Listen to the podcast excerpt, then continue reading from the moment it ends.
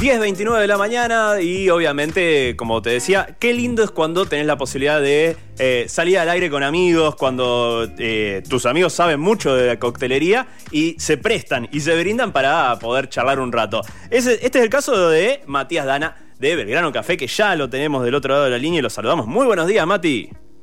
¿Qué haces, Manu? Buen día. Che, pero pará, qué, presentación, no, no para tanto. Ya está, con, decir que sus amigos ya está, listo. ¿eh? bueno. Que, nos gusta, que no que nos gusta compartir momentos, tomar un bermuncito, ya estábamos, ya con esa, con esa presentación ya sobraba. ¿eh? Eh, bueno, está bien, pero, pero uno tiene cariño y quiero, creo que hay que demostrar cariño. Creo que una época también para demostrar el afecto y, el cariño por las otras personas, y creo que vale la pena siempre, siempre es bueno demostrar cariño, siempre. Nunca, nunca sobra eso. ¿Cómo andas? ¿Bien? Bien, bien. Dos cosas. Primero, una de las cosas que decía al principio, y justamente venía en relación a, la charla que íbamos a tener ahora, eh, los sábados muy temprano llega el sodero a casa. Es más, muy temprano antes de que yo. Escuché. Antes de que ya. y estaba preocupado porque justo hoy no había llegado, todavía no llovía, nada, estaba, estaba bien el clima. Y digo, uy, ¿qué pasó? Y después, me, gracias, gracias que me avisaron ya, ya puedo hacer el programa un poco más tranquilo. Y, y, grande, la, importancia de, la, de la buena soda a la hora de preparar un vermut, que lo vamos a charlar más adelante. Pero antes te voy a poner un brete. Obviamente que la, respuesta yo sé que va a ser vermut, prácticamente. Sí. Va a ser vermut. Pero, ¿qué, a ver, ¿cuál es ese momento o esa circunstancia del día, de lo que sea. No necesariamente tiene que ser al atardecer, que se está poniendo el sol en el oeste. No, no tiene que ser tan filosófico. Decir, ah, no, hay una canción, también hay algo que me da muchas ganas, en tu caso, ya sé, va a ser vermut, de tomar vermut. Me despierta, es como el aperitivo del aperitivo. Bien, o sea, que vos me decís una canción. Una canción puede ser, puede ser una circunstancia, una persona. sí, a ver, yo, no, yo creo que, a ver, el, el atardecer si estoy en casa, no sé, con mi pareja, agarro, me preparo un bermucito, eh, lo, compartimos, eso sí, pero a ver, siempre digo, no es una sola situación, pueden ser un montón, eh, no es una sola bebida, pueden ser otras bebidas más también, eh, a veces es depende de lo que tenga ganas en el momento, o sea, no, eso para mí eh, es un disfrute, entonces el disfrute no lo puedo manejar, es lo que tengo ganas en el momento, claro, porque si no es como tomar siempre lo mismo o hacer siempre lo mismo y, se volvería algo aburrido. No, yo tomo lo que tengo ganas en el momento, sí, disfruto mucho los aperitivos, el vermú, eh, no sé, una copita de vino, eh, no, no soy tan de la cerveza, ¿sí? Pero vengo vengo descubriendo algunas interesantes también, más, más tradicionales, pero soy más de los aperitivos, ¿sí? Siempre un vermucito a la tardecita, o antes de comer, cuando preparas una picadita, cuando te pones a cocinar un rato, y así siempre soy del que o hace el vermú, o lo invita, o lo prepara, o lo toma, siempre. Pero no es que tengo una sola cosita, ¿sí? Está bueno. Y de hecho, justamente, eh, una de las cosas que vos estuviste haciendo en plena pandemia eran unos live con Pipi Yalur. Eh, que estaba buenísimo también porque hablaban de la hora del vermut en la hora del vermut. Y hay dos horas, digamos, se podría decir que virtualmente hay dos horas. Una que estamos más o menos cerca ya. Yo creo que las 11 ya, las 11 ya es un buen momento. Tal vez. La, hora del vermú para mí, Manu, es, a toda hora, es la hora que tengas ganas. Porque para, qué no vamos, por qué, por qué, vamos a ponerle un reloj al vermú? Pobre, no tiene la culpa. Ya nosotros vivimos atados a una a, un, una forma de vida, ¿viste? por horario, en tal momento, nos vemos a tal hora, ¿viste? Ya, déjalo el vermú, dejarlo ser libre, que sea cuando quiera, Pero si hay dos como dos horas, como decís vos, son dos horas en donde uno hace foco, ¿no? Cerca del mediodía, ¿sí? Y cerca de la cena también. Entonces son como esos dos momentos, esos, esas dos preámbulos que hablen, que abren esos momentos, eh, que justamente coinciden, obviamente, porque si es antes de la cena y si es antes del almuerzo, uno sabe que más o menos entre las 11, y media, 12, depende de cuándo vos almuerce, o eh, al atardecer antes de la cena, son esos momentos eh, donde el vermú toma como cierto protagonismo en una mesa, al lado de la parrilla o en algún lugar de eso. Está buenísimo, está buenísimo. Che, y una de las cosas por lo que también te tenemos acá es que obviamente creo que eh, en el medio de, la pandemia, si bien fue un garrón para el tema de los bares, para que los bartenders puedan laburar libremente y, ofrecer sus, sus alquimias, eh, creo que también fue un buen momento para acercar la coctelería desde otro lugar, para poder eh, explicar, para poder darse ese tiempo que a veces la locura que implica la tensión constante, con barras llenas y con muchos momentos, eh, permitió que eh, se pueda volver a hablar en profundidad o conversar de otra forma sobre, bueno, en este caso, el Bermud y la coctelería en general. Eh, ¿Vos cómo lo viviste? Vos estuviste haciendo los lives, como dijimos, también eh, ibas llevando tu Bermud y, combos de Bermud a domicilio. ¿Cómo, ¿Cómo fue ese nuevo acercarse, si querés?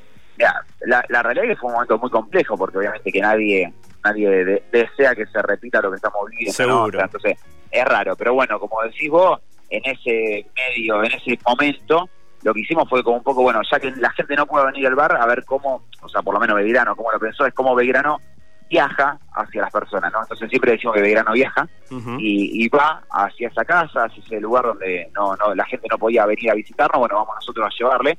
Y empezamos un poco con esa idea de llevar los aperitivos, el vermú en nuestro caso, y bueno, justamente acompañarlo con una serie de vivos, eh, eh, o sea, por Instagram, fundamentalmente, donde habían explicado un poco la cultura del vermú y eso, ¿sí? Donde la gente también podía pedir su vermú, podía hacer lo mismo.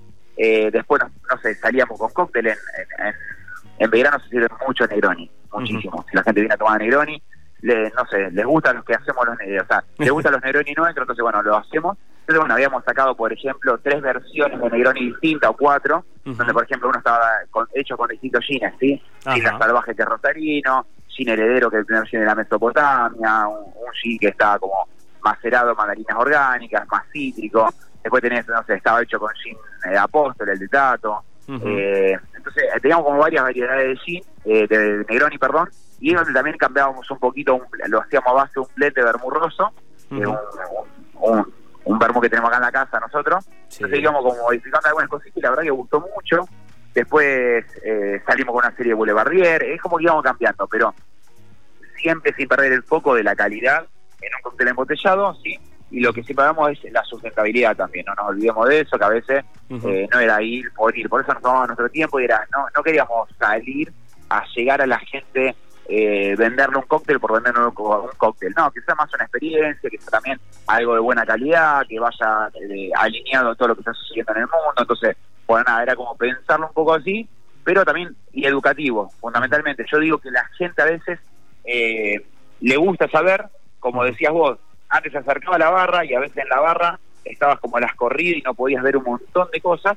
Bueno, hoy lo que haces es eh, llegarle a la gente y tenés otras medios de comunicación, no sé, yo en mi caso uso mucho más Instagram, tanto para Belgrano Café como para Matías Dana, entonces es como que ahí uno va preguntando, la gente te escribe y, bueno, le mandas info, la, idea es un poquito de esa, pero como digo, ya que la gente no puede venir acá, bueno, ir un poco a acercarnos y tratar de, educar en el camino. ¿sí? te escucho. Bien, así que por eso Belgrano salió con esa forma de, coctelería como a casa y nos, nos remetamos por ese lado, ¿sí? Está buenísimo.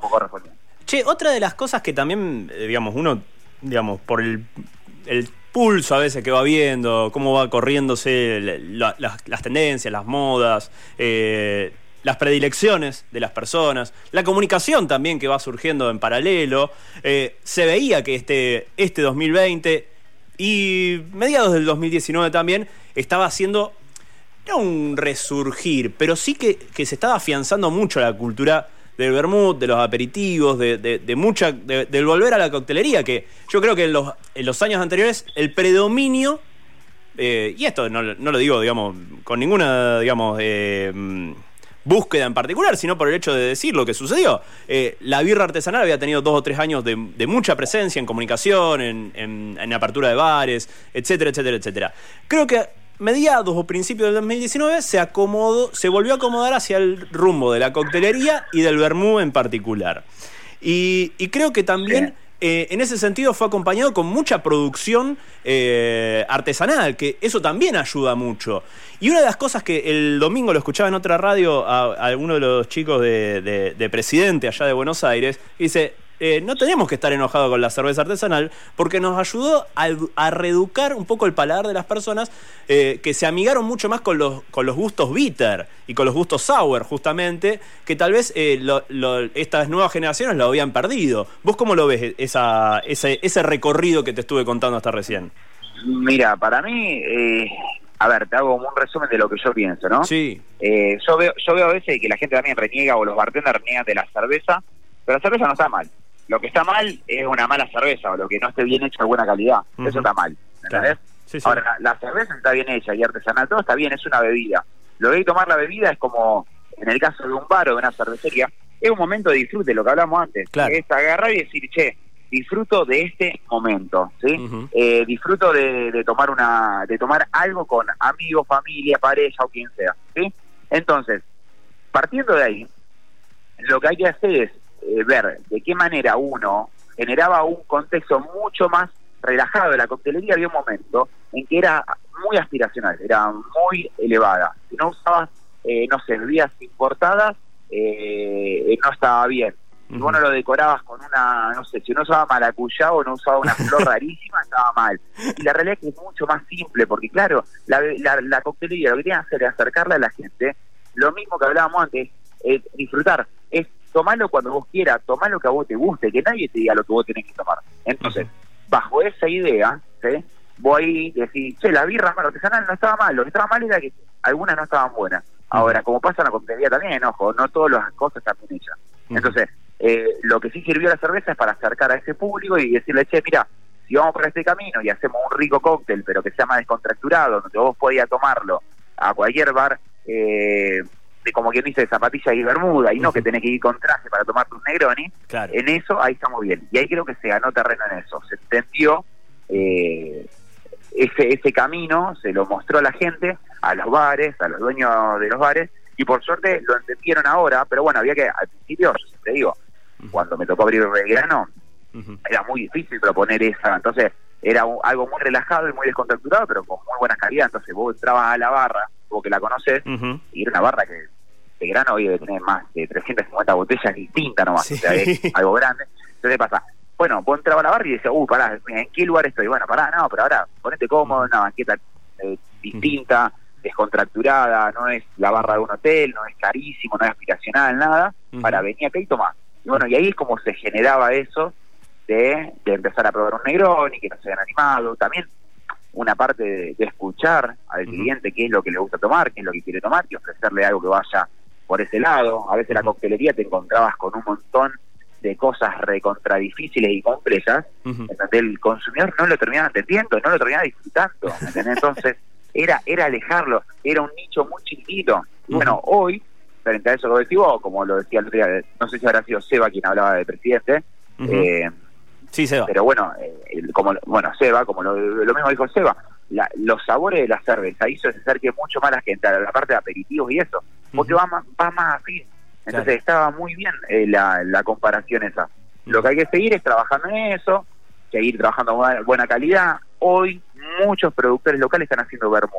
Ahora, vermú sí siempre. Pasa, hoy, hoy sí la gente se sube a, uy, estamos haciendo vermú, hagamos vermú. Pero es normal que suceda eso y está muy bien, lo celebro yo. Yo lo celebro. Mientras se trabaje con buena calidad, lo celebro.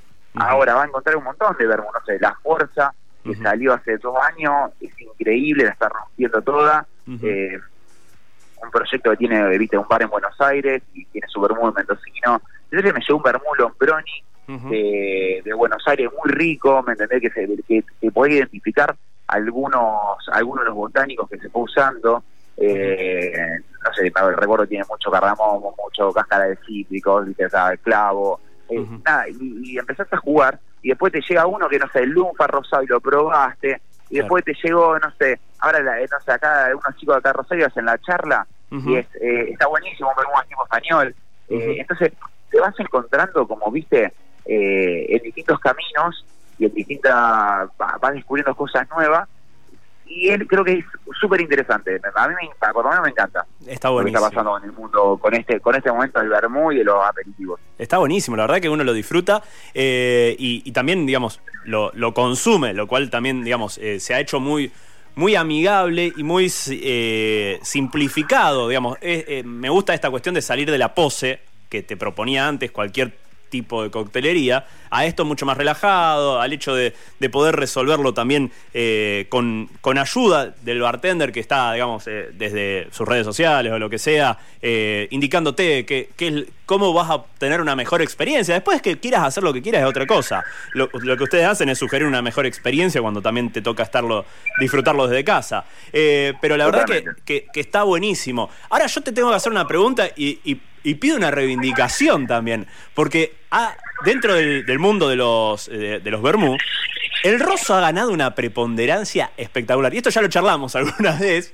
Eh, pero yo soy muy fan del de los Bianco en este sentido. Y, es como que, digo, che, ¿y qué, ¿y qué me puedo encontrar o qué puedo, y te estoy poniendo en un recompromiso, ya lo sé, qué puedo inventar o qué puedo llevarme a mi casa eh, para hacer un, rico bianco y, disfrutarlo? Porque la preponderancia de los rosos hoy es impresionante y estoy sorprendido también.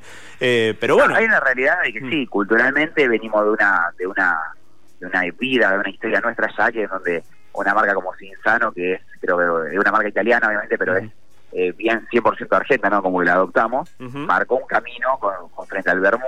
Y en, y en, el tema de un Bermú blanco, o no sé, en el caso de un americano, de, un Cancia, ¿no? Por decirle de, otra, de la otra vereda, eh, lo que pasó, hubo, en su momento hubo un detrimento de la calidad y también creo que hubo un consumo excesivo en nuestra eh, juventud, ¿sí? Eso hizo que el consumo caiga, ¿sí?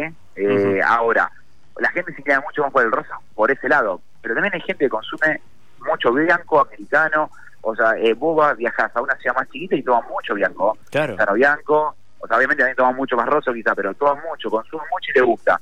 Ahora, el año pasado, puntualmente con un vermú bianco, Manu, hmm. eh, y después respondo tu pregunta, hice el año pasado fui a Mal, una, una ciudad chiquita cerca de Barcelona, donde me tocó dar una cata para, para 150 personas más o menos, era, más o menos, era una plaza grande, eh, en un local de vermú gigante que tiene más de 350 marcas de vermú.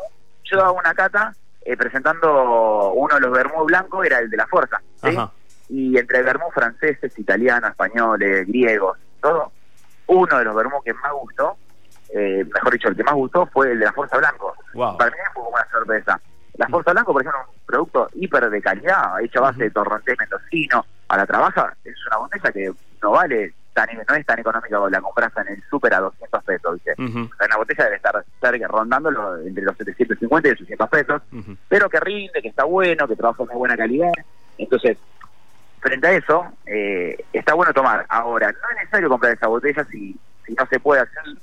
Eh, lo que es importante, lo que es importante ahí es agarrar una botella de vermú blanco que consiga, no sé, te vas al súper, conseguiste Cinzano, te compras Cinzano, mezclalo con tónica, mezclalo con soda, mezclalo con pomelo, o sea, trata de armar algo eh, eh, donde más cómodo con lo que tengas ahí a mano y agarrate, no sé, hoy siempre digo lo mismo, hay de temporada un limoncito, cortate un limón, hay de temporada frutilla, meter una frutillita, pero hace algo distinto, algo interesante, eh, probalo distinto, no te vayas al, al cóctel más sofisticado, tenés Campari, agarrá, armate Campari con un poquito de tónica, le, lo pones un poquito del vermú, ¿entendés? O sea, lo vas como cortando ese vermú, eh, anda probando, y si no, me agarrás, la botella tenés, me escribís, eh, vos o cualquiera de los que esté escuchando, me escribís, Mati, ¿qué vamos a hacer con esto? Yo te tiro algo, porque a veces es más simple de lo que uno se imagina, pero está bueno ir probando cosas distintas, y el vermú blanco, yo coincido con vos, me encanta, a mí me encanta, no no me parece ser un vermú que, no entiendo por qué la gente a veces lo deja de tomar, pero creo que es cultural, sí, ahí. Sí, yo creo que, digamos, eh, va un poco por lo que comentaba, de esto de, que en una época se había puesto muy para el consumo de, gente joven, tal vez era el, primer contacto con, las bebidas alcohólicas. Es más, por encima de la birra en su momento, o por encima del Fernet, eh, era como muy, muy de, iniciático. Y después, obviamente, uno eh, no era tal vez la mejor calidad en ese momento y no, no era lo, más recomendado. Las bebidas tornaban a ser extremadamente dulces también.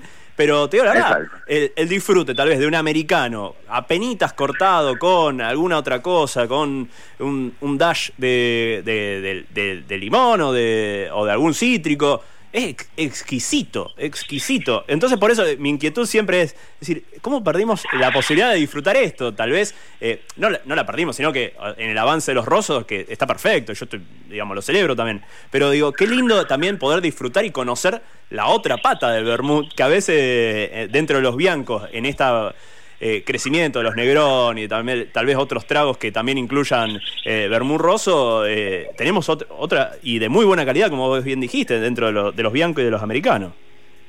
Sí, sí, pero bueno, hay que hay que hacer un lugarcito en esa heladera, Ujú. tener una botellita siempre, algún bermucito bianco, e ir probando y como decimos, cortarlo con algo y ir disfrutándolo. ¿sí? Exacto. Y cuando tenemos la duda de algo, preguntamos, pero no, no la dejemos de comprar, que está buena y es económica. Está buenísimo. Che, y por último, antes de despedirte y obviamente agradecerte, eh, ¿cómo están laburando ahora en el Belgrano? Nosotros, mira, volvimos hace unos 15, 20 días. Eh, primero seguimos con la modalidad de seguir enviando vermo a casa y, o que la gente venga y lo busque, sí, Ujú. siempre. Pero abrimos unos 15 días y estamos haciendo eh, de lunes a sábado, sí, y abrimos a la hora del vermú, a las 18 horas. ¿sí? A las 18 horas, bueno, abrir verano, antes abría todo el día, bueno, ahora nos estamos adaptando por todo esto nuevo que está sucediendo. Entonces, estamos a, a partir de las 18 abrimos. Lunes, martes y miércoles cerramos a las 21 tempranito, es para la hora del vermú y nada más, Ujú. ¿sí? para picotear algo temprano. Y jueves, viernes y sábado sí nos extendemos con, ya con reserva y turnos hasta las 12 de la noche. Perfecto, perfecto. Y se puede encontrar todo lo, lo habitual hablando de bebida y de acompañamiento gastronómico. Tenemos tenemos algo para picotear siempre, ¿viste? Nos ahora estamos sacando un panchito que lo hace un productor amigo Oscar, en, en- que hace una salchicha embutida, Uh. o sea, un embutido, perdón, tipo Frankfurt, que viene con pimienta cayena, pimienta jamaica, está hecho con una calidad increíble, sacamos un panchito y tenemos pues tapitas de, no sé, para picotear, eh, salami y queso, eh, fiambrecito marinado, no sé, hay una proboleta también que es buenísima, eh, nada, hay como varias opciones, otros tipos de sanguchería, Ujú. varias opciones simple pero rica para acompañar un buen vermú, negrón y sin Está buenísimo, está buenísimo. Bueno, Mati, muchísimas gracias por el tiempo y, y obviamente que, No, que, que siempre un, un vasito de vermú arriba. Gracias Manu, de verdad por, eh, por el aguante eh, y nada, vamos, que no se demore ese vermú y te espero cualquier día en la barra a tomar un vermucito. Dale, dale, quédate tranquilo que en el corto plazo vamos a estar por allá. Dale. Un abrazo enorme, cuídate. Un abrazo, un abrazo para vos. Así pasaba entonces Matías Dana contándonos un poco, un paseo sobre el mundo del Bermud. Después eh, te hicimos conocer un poquito más sobre Belgrano Café. Eh, si no lo conocías, yo creo que sí, pero bueno, eh, abrió- volvió a abrir sus puertas hace 15, 20 días. Y está bueno también que eh, también si tenés, te animás, si tenés ganas de salir un rato, que vayas, que, que está- la vas a pasar muy, pero muy bien.